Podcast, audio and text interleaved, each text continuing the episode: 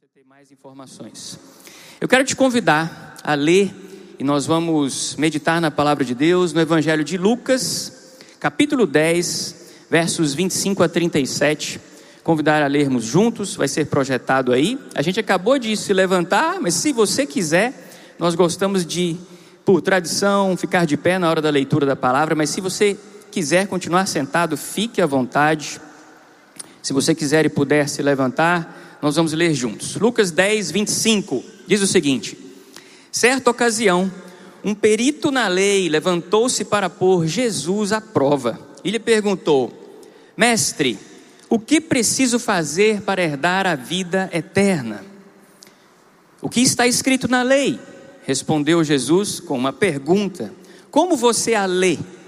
E ele respondeu: Ame o Senhor, o seu Deus, de todo o seu coração, de toda a sua alma, de todas as suas forças e de todo o seu entendimento, e ame o seu próximo como a si mesmo. Disse Jesus: Você respondeu corretamente, faça isso e viverá. Mas ele, querendo justificar-se, perguntou a Jesus: E quem é o meu próximo? Em resposta, Jesus disse: Um homem descia de Jerusalém para Jericó quando caiu nas mãos de assaltantes. Estes lhe tiraram as roupas, espancaram-no e se foram, deixando-o quase morto. Aconteceu estar descendo pela mesma estrada um sacerdote. Quando viu o homem, passou pelo outro lado. E assim também um levita, quando chegou ao lugar e o viu, passou pelo outro lado. Mas um samaritano, estando de viagem, chegou onde se encontrava o homem e, quando o viu, teve piedade, piedade dele. Aproximou-se, enfaixou-lhe as feridas, derramando nelas vinho e óleo. Depois, colocou-o sobre o seu próprio animal, levou-o para uma hospedaria e cuidou dele. No dia seguinte, deu dois denários ao hospedeiro e disse-lhe: Cuide dele. Quando voltar, eu pagarei todas as despesas que você tiver. Qual destes três você acha que foi o próximo do homem que caiu nas mãos dos assaltantes? Perguntou Jesus ao perito na lei. E ele respondeu: Aquele que teve misericórdia dele. Respondeu o perito. Jesus então disse: Vá, vá e faça o mesmo. Senhor, louvado seja o teu nome. Estamos aqui reunidos no poderoso nome de Jesus, celebrando a unidade que só é possível a partir do teu Espírito Santo presente em nós. E é nele que nós depositamos a convicção que o Senhor é capaz de nos dar entendimento daquilo que o Senhor tem para nós nesse texto, nessa palavra, daquilo que o Senhor mesmo quer dizer para a tua igreja, de forma pessoal a cada um que está aqui.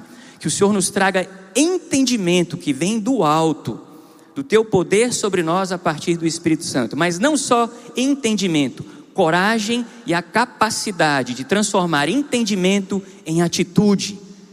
Vá e faça o mesmo é isso que nós pedimos ao Senhor essa noite, em nome de Jesus. Amém? Pode sentar.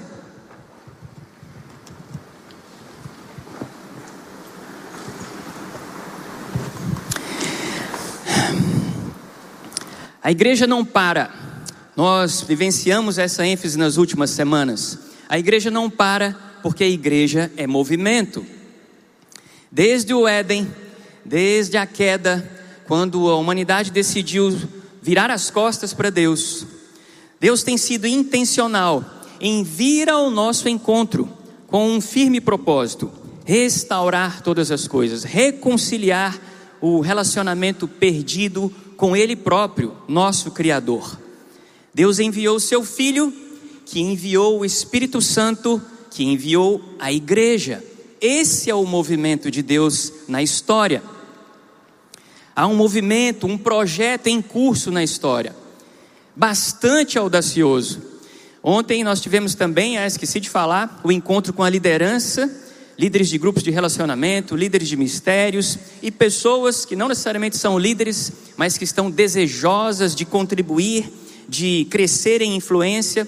O nosso encontro de todo primeiro sábado de cada mês é aberto a toda a igreja, todos que querem crescer em influência, impactando a cidade de Fortaleza a partir de onde está. Então, nós estávamos aqui ontem e eu fiz uma analogia com a, nossos líderes, dizendo o seguinte: ah, Deus está em movimento e talvez nós pudéssemos comparar essa história que vem desenrolando ao longo dos séculos com uma grande série. Uma grande série, com algumas temporadas e alguns capítulos, eu diria muitos capítulos, mas pelo menos cinco temporadas. A primeira temporada é exatamente o momento em que o Senhor, por poder da Sua palavra, Deus Pai, Filho e Espírito Santo, no poder da palavra, cria o universo, céus e terra, toda a criação, toda a natureza e nós, a pérola da Sua criação. Então, a primeira temporada eu poderia chamar de a criação. Mas aconteceu algo que foi marcante na história. O homem decidiu se voltar contra Deus assumiu uma atitude, de desobediência. E talvez ali, naquele instante, começou então a segunda temporada dessa série, que talvez nós possamos chamar de A Queda, e durou muito tempo. E num dado momento, Deus, continuando o seu plano perfeito de reconstituir, de restaurar todas as coisas, envia o seu filho, ele próprio, Deus presente em carne e osso entre nós, mais um gesto de amor mais uma ação muito contundente na história de vir ao nosso encontro. Eu então diria que Jesus estabeleceu a terceira temporada desta série. E Jesus foi crucificado, ele não foi reconhecido, ele morreu, foi crucificado, mas ressuscitou ao terceiro dia, e ele nos deixou um legado, uma missão. E ele disse então: vão. E aí começou a quarta temporada. E quando ele disse: Vão, foi-me dada toda a autoridade nos céus e na terra, e eu agora delego a vocês poder e autoridade no Espírito Santo de Deus para ir e fazer discípulos de todas as nações. Deu-se início à quarta temporada que nós poderíamos chamar de a igreja. O Espírito Santo de Deus habitando em cada um de nós, dando continuidade ao movimento de Deus na história. E a quinta temporada já está anunciada. Nós já temos aí é, indícios de como serão os próximos capítulos, mas a quinta temporada não começou. Há uma promessa de que ele voltará, toda língua confessará, todo joelho se dobrará, e a quinta temporada então dará início. E hoje nós estamos vivenciando a quarta temporada, cada um do seu lugar, cada um do seu cantinho, cada um da sua casa, segundo aquilo que Deus tem colocado no seu coração. Mas a quinta temporada estaremos todos juntos, assistindo de camarote, quando ele vier com todo o poder e glória e todo mundo vai saber, o universo vai se curvar diante do Senhor Todo-Poderoso. Uh!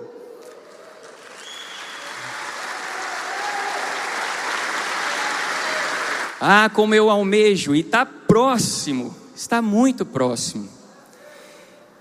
Meus irmãos, o plano de Deus que está em curso na terra, na nossa história, existem comprovações históricas, existem comprovações cartográficas, existem as cidades, os montes, os rios, existem documentos registrando a história, a intervenção de Deus na nossa época, nesse mundo. E existem testemunhas da história do plano de Deus sendo executado com perfeição, etapa por etapa sendo cumprida. Quem aqui já experimentou reconciliação com o Senhor, Criador de todas as coisas, nosso Deus e nosso Pai? Quem aqui tem sentido a presença do Espírito Santo de Deus te moldando e te guiando para a restauração dia após dia? testemunhas do poder de Deus todo dia, toda hora. O poder de Deus pode ser visto na natureza e na vida de cada um daquele que crê e permite que ele venha e restaure e restitua todas as coisas. Não há nunca houve, nunca haverá projeto e plano em execução na face da terra de maior envergadura do que esse. Reconciliar todas as coisas nos céus e na terra.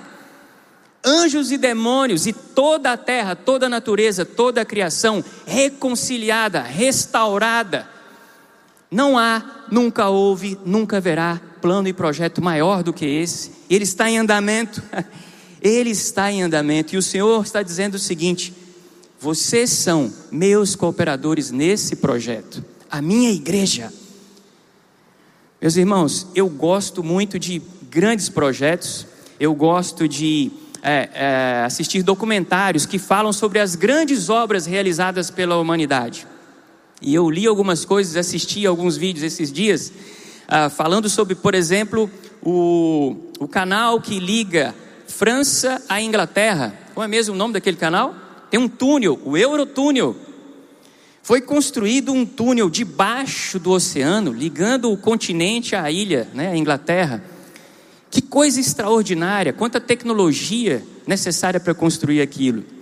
A, a Estação Espacial Internacional é até hoje a obra mais cara já realizada pelo homem na história. Agora imaginem uh, o volume de recursos e a quantidade de países, cientistas, uh, engenheiros, quanta inovação, quanta tecnologia para viabilizar aquele projeto, um enorme desafio. Cada passo era uma inovação, não existia, nunca houve. Foi precisar criar todas as coisas do zero.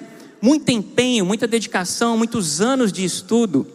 Aqui no Brasil, tem uma obra também fantástica, uma obra digna das pirâmides do Egito é uma das maiores obras, aliás, é a maior obra já realizada no Brasil. Fica lá no Paraná, bem na divisa do Brasil com o Paraguai. Descobriu qual é? A usina de Itaipu. Maior obra do homem já realizada aqui no Brasil. Para vocês terem uma ideia, se o Eurotúnel já é uma obra fantástica de se pensar como pode ser viabilizada, o volume de terra que teve que ser deslocado para a construção de Itaipu é nove vezes maior do que o volume de terra que foi deslocado para construir o Eurotúnel. O volume de aço e ferro utilizado naquela obra equivale a 350 torres Eiffel. Já pensou? Aquele monumento extraordinário, 350 de aço e ferro para viabilizar a hidrelétrica de Itaipu.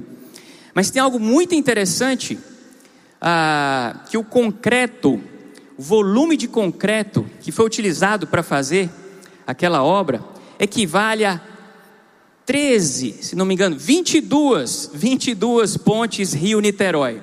A ponte Rio-Niterói é uma das maiores do mundo, ela tem 13 quilômetros de extensão, fica sobre pilares muito altos, sobre o oceano, ligando o Rio a Niterói. É como se fosse uma ponte daqui para o centro da cidade de Fortaleza, sobre pilares muito altos. Imagine a quantidade de concreto pois lá em Itaipu foi 22 vezes mais. Uma obra gigantesca. E um detalhe, assim, que para mim é impressionante, como o homem conseguiu realizar aquilo. O concreto tem uma propriedade que quando ele vai secando, ele, a reação química que acontece ali, os engenheiros aqui sabem muito bem disso, ele esquenta muito. E se isso não for controlado, pode trincar todo o concreto. Gente, todo esse concreto foi resfriado a 6 graus. Eles construíram uma fábrica de gelo lá no campo de obras. Imagine, no meio da selva. Todo o concreto era misturado com gelo e água gelada. E ele chegava no lugar onde ia ser usado a 6 graus Celsius, mais ou menos a temperatura do seu, do seu freezer. Extraordinário. Projetos incríveis. Só que, diante do plano de Deus que está em curso na história, meus irmãos, todas essas obras são pó. Porque a ponte leva alguém de um lugar para o outro, assim como o túnel. A torre é um monumento bonito de se ver, mas eles têm um fim em si mesmos. Eles atendem uma necessidade pontual, oferecer energia, facilitar o transporte. O projeto de Deus na história tem um desafio muito maior, que é levar as pessoas da morte eterna para a vida eterna é atemporal. Não há, nunca houve, nunca haverá projeto em andamento na história mais audacioso do que esse. Mas sabe o que mais me impressiona nesse projeto de Deus? Restaurar todas as coisas, reconciliar céus e terra, anjos e demônios, toda a criação. Ele tem uma estratégia simples, mas tão simples que chega a. Deus usa pessoas. Deus usa pessoas frágeis, como eu e você. A parábola nos diz isso aqui. Deus usa pessoas. E eu fico imaginando ah, o departamento de recursos humanos de uma dessas corporações envolvidas nesses projetos. Eu fico imaginando o departamento de recursos humanos da NASA. Como é o processo de seleção para atrair os melhores profissionais, os mais talentosos, os gênios em todas as áreas?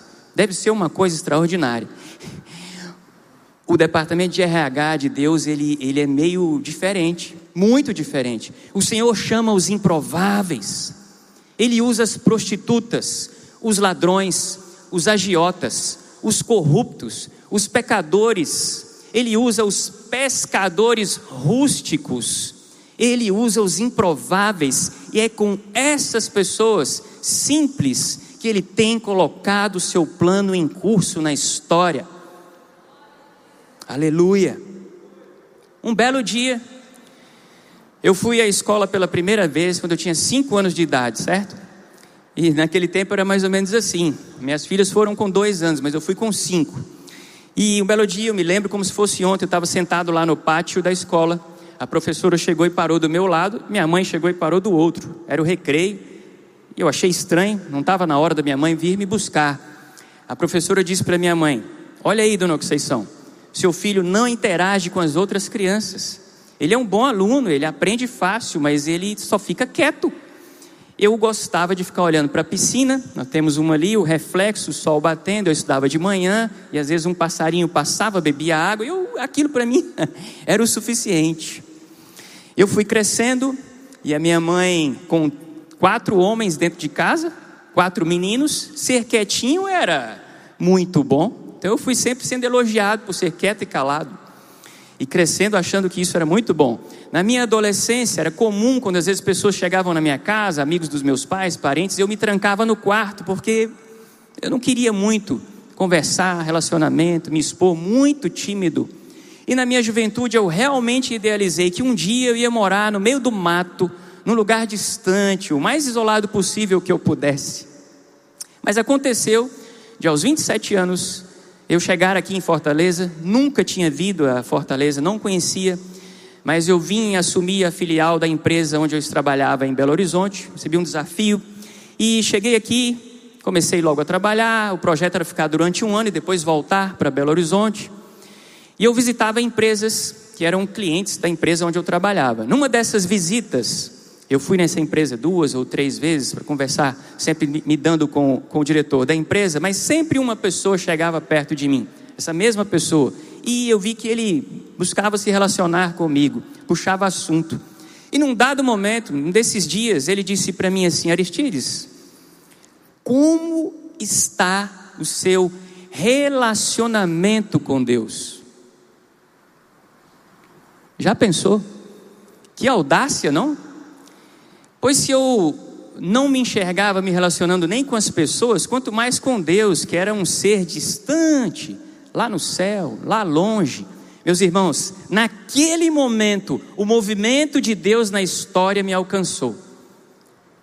Naquele momento, eu fui fisgado pelo movimento de Deus, nessa era, nesse tempo, nessa cidade. Eu não tomei minha decisão por Jesus lá, mas aquela pergunta, relacionamento com Deus, aquilo ficou remoendo dentro de mim, até que um dia o Senhor me levou.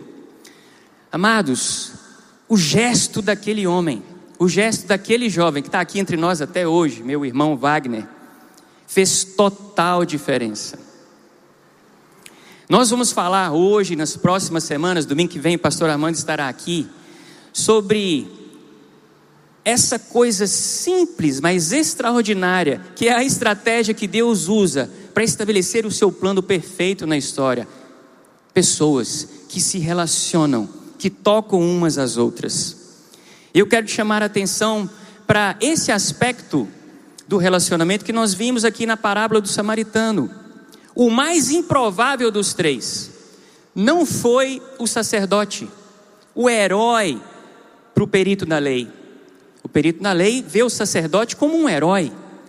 Não foi o levita, outro herói para o perito na lei. Foi o mais improvável, o samaritano, a escória. A pior classe de pessoas na perspectiva do judeu. O samaritano é a escória. Não foram os heróis. Foi o improvável samaritano que se fez próximo. Nenhum dos três tinha planos de uh, parar e atender, acudir aquela pessoa, socorrê-la. Nenhum dos três. Eles estavam conduzindo a sua vida, tocando os seus projetos. Possivelmente o levita e o sacerdote tinham cumprido os rituais no templo e estavam com a agenda cheia de outros compromissos, mas estavam rigorosamente cumprindo os rituais religiosos impostos para eles naquela época. E o próprio samaritano, ele não planejou parar ali, gastar tempo, tirar dinheiro do bolso, limpar ferida, mas foi ele, o improvável, que se fez próximo. E é interessante que o perito na lei faz uma pergunta para Jesus, porque ele sabe, ele é perito na lei, ele conhece as Escrituras como ninguém. E ele sabe que é impossível amar ao próximo. Alguém, todos da minha família, quem são os próximos? A minha família, meu vizinho da direita, da esquerda ou do condomínio inteiro? O pessoal do meu trabalho, só o cara que senta na frente da minha mesa ou a repartição toda? Quem é o meu próximo? Ele sabe que ele não pode alcançar, ele sabe que nele não há capacidade para amar, em nós não há. Nós dependemos do Senhor para amar. Ele poderia muito bem ter admitido a sua incapacidade, sua impotência, sua falibilidade e dizer: Senhor, me ajuda, eu acho que eu não consigo. Mas não, em vez disso, ele foi barganhar. Ele foi dizer: vou tentar reduzir aqui e limitar para estabelecer o quão próximo de fato eu preciso compreender. E aí sim, na minha força, na força do meu braço, eu vou e cumpro e faço o que ele está me pedindo. E ele pergunta então: quem é exatamente o meu próximo. E Jesus, que não costumava responder de pronto, sempre jogava uma pergunta, ou ele colocava uma parábola, contava uma história, e foi isso que ele fez. E nessa história, ele então desmorona ali, né? É, coloca por terra aquilo que o, o perito na lei esperava, porque os heróis da história não eram quem ele previu, imaginava que fosse. Meus irmãos, o plano de Deus na história tem sido executado por pessoas como eu e você, simples, falhos, pecadores, os mais improváveis. E Jesus estava querendo mostrar isso para o perito da lei com aquela parábola. O movimento de Deus ao longo dos séculos, ele é impulsionado através de pessoas que se dispõem, que demonstram interesse real por outras pessoas, que são tocadas por pessoas e que então seguem adiante fazendo o mesmo. Foi o que Jesus disse. Você entendeu o que é a atitude correta? Então vá e faça o mesmo. Mas é verdade que a nossa sociedade atual, isso é muito difícil, porque nós estamos envoltos num ambiente extremamente individualista, extremamente egoísta. E eu me lembro do Nelson Massambani, o Nelson, esposo da Rosvita, falando sobre isso uma vez. Ele usou uma expressão que gravou na minha memória, eu nunca mais esqueci. Ele disse assim: que ah, hoje em dia nós estamos tão ensimesmados tão voltados para nós mesmos, nossos planos, nossos sonhos, nossos problemas, nossas aspirações, nossa família, nosso tudo, que nós estamos nos transformando em verdadeiros umbiguistas. Ele estabeleceu aí uma nova filosofia, o umbiguismo. Você já consegue imaginar, né? O umbiguismo é aquele que está sempre olhando para o umbigo, para si próprio para suas necessidades pessoais e ele não consegue olhar para o outro e perceber as necessidades do outro. E lamentavelmente a nossa sociedade está tão cheia disso, desse individualismo, desse egoísmo, que nós estamos ficando polarizados e pouco propensos a nos tornarmos próximo do outro e fazer aquilo que o samaritano fez. Pouco propensos. A polarização. Hoje em dia é quase que todo, toda conversa e todo ambiente que você chega, você é praticamente enquadrado. Ou você é do lado A ou você é do lado B. E melhor que você seja do meu lado, porque senão certamente o seu lado é o lado de quem está errado. Gente, a nossa sociedade está sofrendo com esse radicalismo. Talvez essa tenha sido a postura do sacerdote e do, uh, do levita. Como eu já sei que ele não é do meu lado, eu vou passar de longe para evitar, inclusive, problemas. Talvez essa tenha sido a motivação deles. Mas houve alguém que resolveu correr o risco e que viu naquele momento uma oportunidade e tomou a atitude certa, a atitude que Jesus de novo frisou: vá e faça o mesmo. Filipenses no capítulo 1, o apóstolo Paulo fala, Filipenses capítulo 1, verso 27, que diz o seguinte, ó: Não importa, não importa o que aconteça, exerçam a sua cidadania de maneira digna do Evangelho de Cristo. O que, que quer dizer isso, meus irmãos? É o exemplo do samaritano. Aquilo foi um ato de cidadania. Cidadania, uma definição, é a participação na construção de uma sociedade. É a minha contribuição para fazer a sociedade na qual eu vivo melhor, mais harmônica, menos polarizada, mais aprazível, mais relacional, mais preocupados uh, ou intencionalmente cuidando uns dos outros. Não importa o que aconteça, exerçam a sua cidadania de maneira digna do Evangelho de Cristo. Aquele homem, o improvável, aquele que na visão do perito na lei não era digno, ele exerceu a sua cidadania, a cidadania do Evangelho de Cristo. Ainda em Filipenses capítulo 2, verso 12, diz o seguinte: ponham em ação a salvação de vocês com temor e tremor. Jesus disse: vão e façam o mesmo. É uma atitude que exige deslocamento. O apóstolo Paulo fala da mesma, a mesma coisa de um outro jeito: ponham em ação a sua salvação.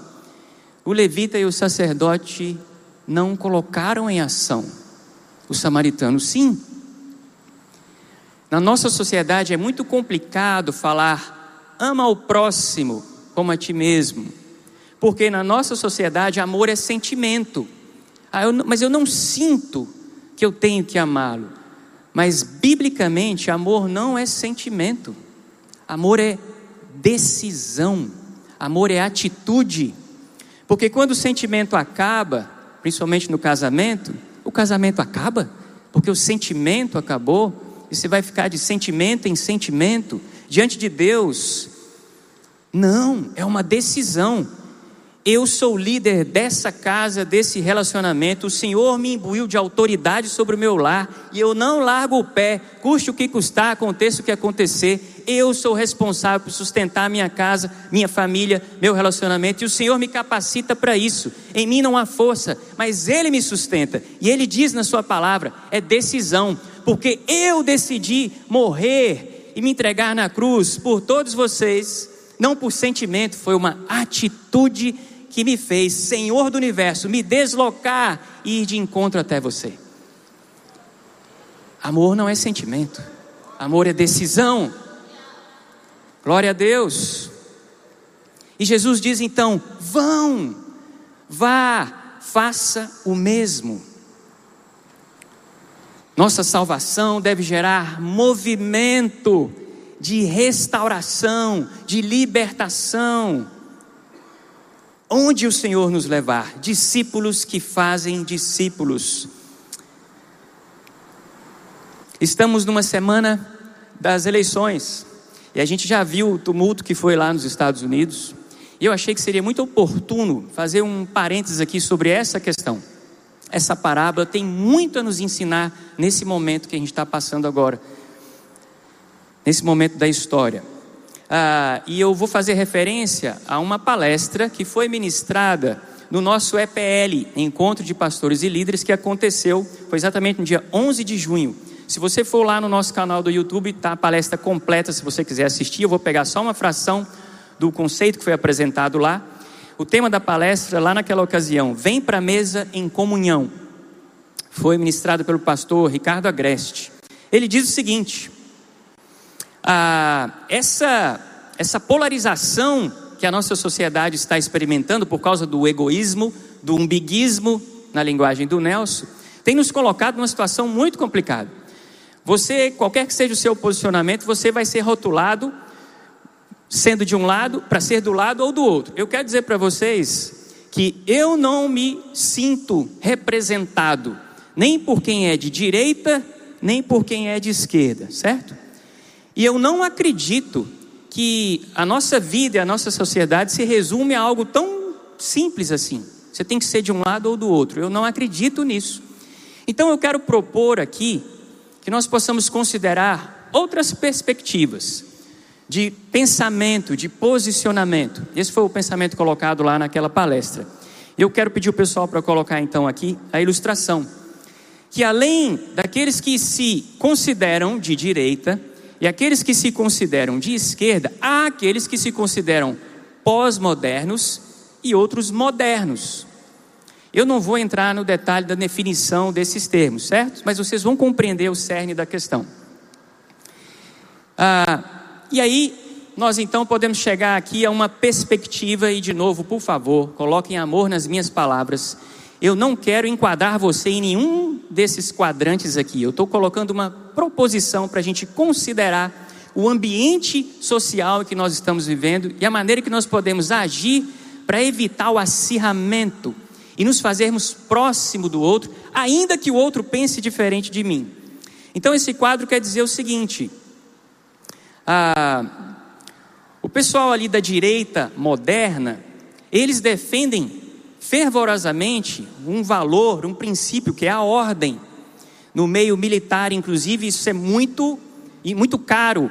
Então, a direita moderna, ela se posiciona é, com uma bandeira defendendo essa, esse valor da ordem, da decência.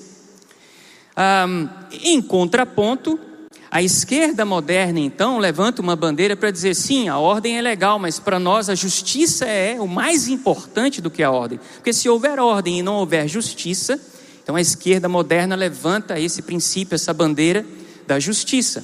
Mas fato é que desde a queda do muro de Berlim, desde que as grandes potências comunistas caíram, esse pensamento tem mudado. E a esquerda moderna, então, tem assumido um outro posicionamento. A esquerda pós-moderna, ela levanta a bandeira em favor das minorias. E aí começou a surgir, então, o movimento LGBT, o movimento anti-racismo, o movimento feminista, movimento das minorias. E a esquerda pós-moderna tem se posicionado dessa forma. Em contrapartida, a direita pós-moderna, então, levanta uma outra bandeira. Opa, peraí, vocês estão defendendo direitos, mas nós temos que compreender que existe a questão da moral, os princípios morais. E aí, meus irmãos, se a gente for olhar bem direitinho para essas palavras, justiça, minorias, moral e ordem, a gente pode compreender que não há nada de errado com esses princípios, com esses valores. O que, o que pega, o problema é que quanto mais fiel eu sou àquilo que eu defendo, mais distante eu me torno do outro que defende outra coisa diferente. Quanto mais fiel eu sou à minha posição, mais radical eu me torno, mais difícil será a minha disposição de ir e fazer o mesmo que nós vimos na parábola do samaritano. Então, nós podemos também perceber que todos esses valores, eles são bíblicos. Jesus defendeu as minorias. A palavra de Deus prega a justiça, a ordem e a moralidade como é ou não é? Todos esses valores são valores bíblicos. E talvez então nós possamos considerar, e a gente tem usado aqui é, na nossa comunidade uma ilustração, que é a ilustração da mesa.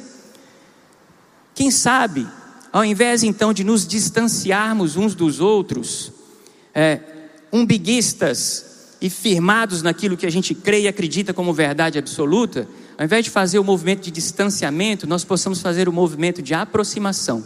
Todos nós, direita moderna, esquerda, pós-modernos, e nos reunirmos no centro compreendendo que o fato de pensarmos diferente não nos coloca numa trincheira, armados para atacar todo aquele que se posiciona diferente de mim. Não precisa, eu não preciso disso.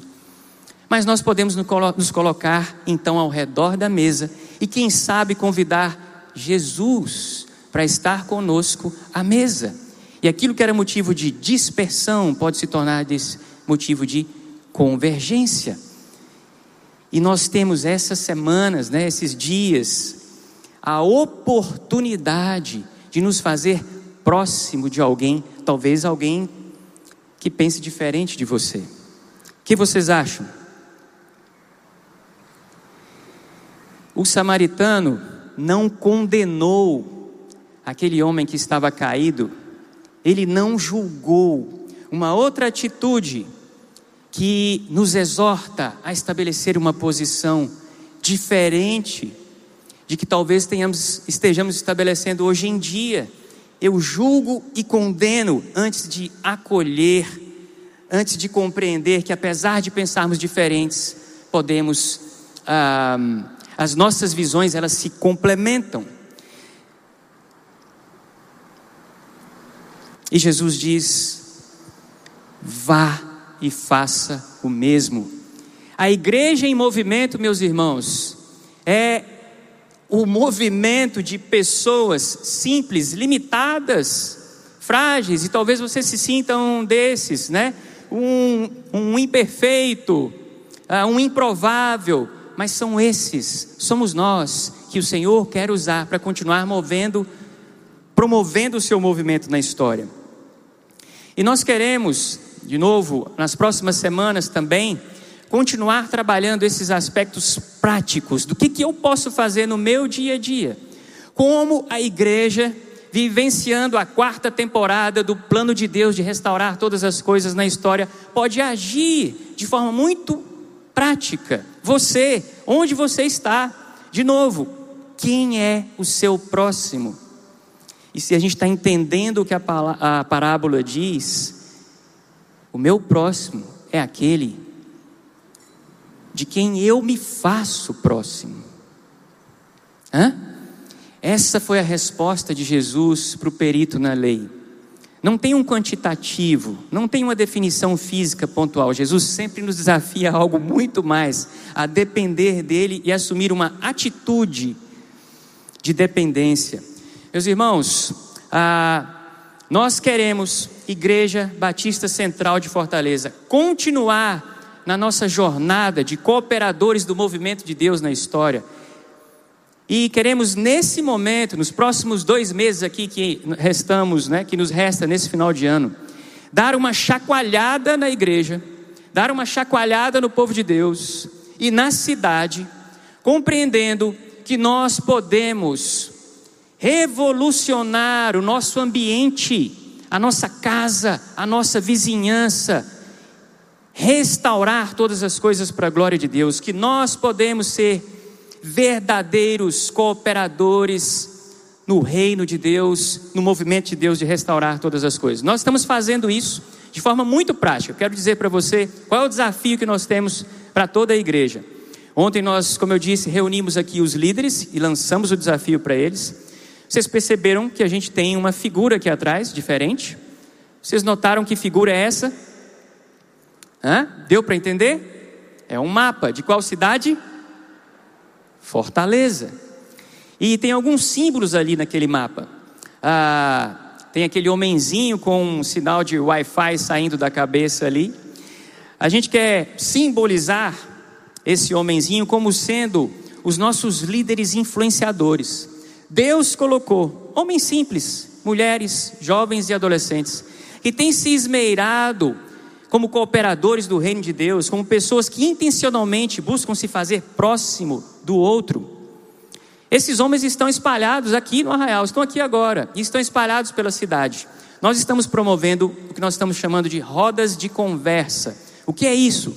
Em cada bairro, em cada região da cidade, nós estamos reunindo os líderes que moram naquela região.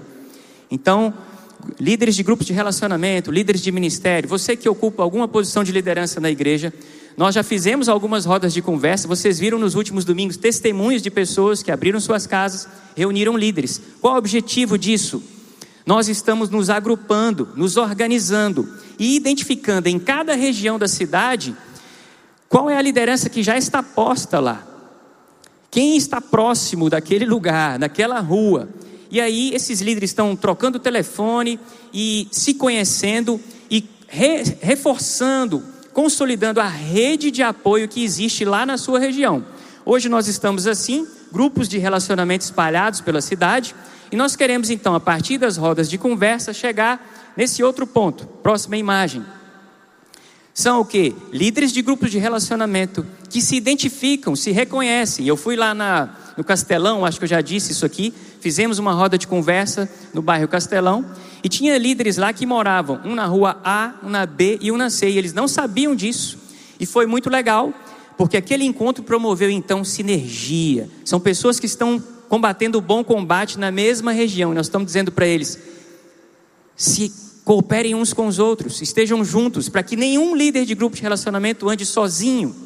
As rodas de conversa vão pipocar pela cidade. Se você é líder e está aqui, ou você vai ser convidado para uma, ou você pode desafiar e solicitar que alguma aconteça lá onde você está.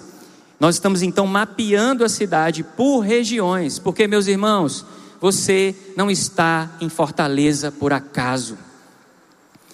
Porque existe um plano perfeito na história em curso, e Deus colocou você aqui nessa cidade, lá na sua casa, no bairro onde você está, com um firme propósito, porque tem um projeto em andamento que é o maior de toda a história da humanidade reconciliar todas as coisas, e Deus vai usar você lá onde você está.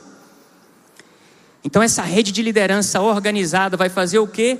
Estimular cada membro do grupo de relacionamento a se tornar próximo de alguém o GR não pode ficar limitado só à casa onde o encontro acontece. O GR é você onde você está. São os seus relacionamentos com as pessoas que Deus está colocando perto de você para que você se faça próximo. Olha que desenho, que ilustração. Nós vamos conquistar fortaleza para Jesus. Nós vamos proclamar Jesus, reconciliação para o maior número de pessoas possível. Lembram? Adolescentes, jovens, adultos, casais, não importa. Quem você se fizer próximo. Então nós estamos fazendo esse mapeamento. E olha que, que legal, essas coisas estão acontecendo. O que nós vamos fazer agora é dar visibilidade para que você perceba que junto com você há outros cooperadores no movimento de Deus na história. E nós queremos celebrar cada encontro. Você nem está em grupo de relacionamento, não tem problema. É interessante que você, quem sabe, nesse movimento localize um perto de você. Mas a despeito disso, você é um cooperador do reino de Deus. Você pode ser um acolhedor. A sua casa pode ser um local de acolhimento. E aquelas bolinhas azuis que estão aqui, estão no, no, no slide, estão representando a sua casa, representando você no seu trabalho. E vocês perceberam que o símbolo ali é uma mesa? Vá e faça o mesmo. Junte as pessoas ao redor da sua mesa. E quando eu digo isso, isso pode acontecer literalmente. Você convidar pessoas, porque é fabuloso demais o gesto de trazer alguém para nossa casa. Isso impacta muito. Mas não é só isso, apenas isso. É isso também. Mas é a sensibilidade de acolher as pessoas que estão lá perto de você. Quero chamar o pessoal do louvor, a gente está caminhando para o fim. Mas então o que nós vamos fazer? Se você Nessas próximas semanas, próximas duas semanas, nós vamos orar. Um movimento de oração. para que o Senhor, o Espírito Santo de Deus que habita em cada um de nós, nos mova na direção do outro, nos faça enxergar como como o samaritano, as oportunidades que o Senhor está colocando ao nosso redor. Nós vamos orar para que o Senhor dê sensibilidade à sua igreja, para perceber o seu movimento na história e se colocar como o samaritano. Vão e façam o mesmo. Vamos iniciar um, um período de oração nas próximas duas semanas. Domingo que vem, pastor Armando vem aqui e vai dar continuidade a essa ênfase. E enquanto o Senhor for revelando para você e oportunizando os encontros de acolhimento que você vai promover, anota. Nós temos alguns painéis, se você não viu, ah, tem dois aqui na frente da cantina, logo na saída, lá no espaço conviver também. Olha aí.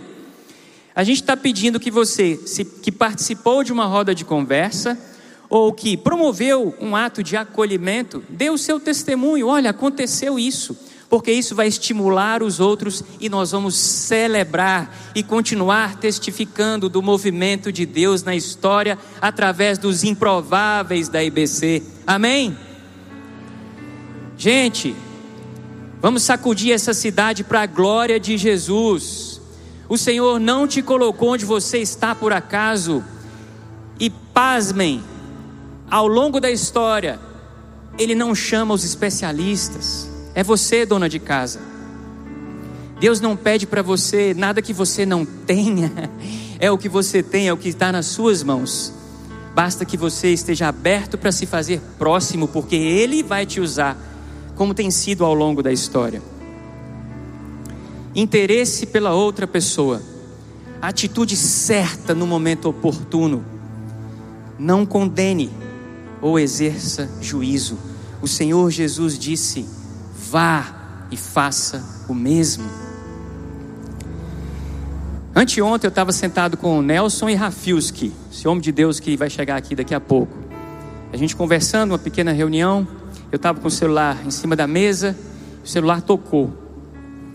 Tocou uma vez, eu olhei e vi o nome da pessoa. E eu disse: Eu não vou atender, pensando comigo. Tocou a segunda vez, eu não quero atender. Tocou a terceira vez, aí eu, o constrangimento do Espírito de Deus disse para mim: essa é uma oportunidade de você se fazer próximo. Eu rapidamente peguei o celular e disse para o Nelson: eu vou precisar, Deus está me dando uma oportunidade de me fazer próximo de alguém. Com licença. Pois não. Era uma senhora de mais de 70 anos, que mora no meu condomínio. Eu sou o síndico. E durante a pandemia, você que mora em condomínio sabe, não foi fácil. É, alguns conflitos, pessoas ansiosas.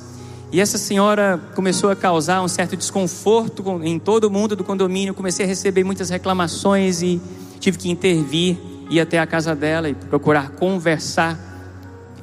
E ela me ofendeu, ela me distratou, foi muito ríspida, foi muito indelicada. Mas eu ali diante de uma senhora, cabelos brancos, setenta e poucos anos, né? O que eu tinha que fazer? Ficar bem murchinho, me calar e voltar, voltar para minha casa. E foi isso que eu fiz. Quando eu cheguei em casa, tinha uma mensagem no grupo do WhatsApp do condomínio dizendo assim: ela dizendo para mim, nunca mais me dirija a palavra. Então eu atendi o telefone e disse: Pois não. Senhor Aristides, aqui é a dona Fulano de Tal. Pois não, dona Fulano de Tal. Olha, eu precisava dizer para o senhor que eu estava precisando fazer isso e aquilo outro, eu preciso de uma informação assim, assim, assado. Pois não, a senhora faz assim, procede dessa maneira e tal. Sim, mas tem mais uma coisa, eu precisava disso, aquilo outro, etc. Não, claro, perfeitamente. A senhora faz isso, isso e aquilo outro. Ah, então tá bom, muito obrigado. Boa tarde, boa tarde. Yes! Meus irmãos, a minha vontade era não, não atender o telefone, porque em mim não há força. Se não for o poder de Deus fluindo, a graça e a misericórdia de Deus, e eu não estou contando isso aqui para jogar confete sobre a minha própria cabeça, ai de mim fazer isso. Mas eu estou dizendo que no dia a dia são atitudes simples, um telefonema, um gesto que o Senhor vai usar para continuar o seu plano extraordinário na história. Você crê? Você crê, irmão? Aleluia, aleluia. Não há, nunca houve, nem haverá plano mais arrojado do que esse na história. E pasmem, o Senhor do universo quer usar eu e você, todos nós, todos que creem.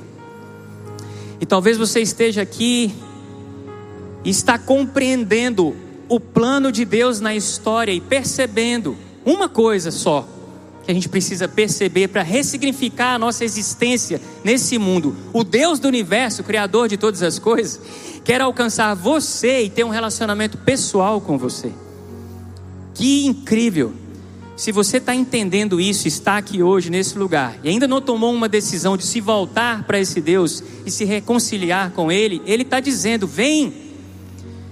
E nós não podemos deixar de sempre perguntar e dar oportunidade. Há alguém aqui nesse auditório que quer se entregar e dizer: Senhor, eis-me aqui, eu quero fazer parte do seu plano de reconciliação de todas as coisas nesse mundo, nos céus e na terra. Tem alguém aqui nesse auditório que quer entregar a sua vida a esse Deus, Senhor do universo, Criador de todas as coisas? Tem alguém? Não é para esta igreja, nem para essa liderança. Nós servimos ao mesmo Deus, o mesmo Senhor, de ontem, hoje e sempre. Talvez você que está aí na internet, a gente tem recebido tantos feedbacks de quem está nos assistindo. Meus irmãos, o movimento do qual nós estamos falando não se limita à Fortaleza. A partir de Fortaleza, Deus está nos levando para o mundo, Canadá, Portugal, Japão. Não deixa parar em você. Não dê as costas para o movimento que Deus está fazendo. Ele é Senhor e está dizendo para você: venha, você é meu cooperador no projeto. Igreja em movimento. Amém? Vamos adorar o Senhor e celebrar o movimento de Deus na história.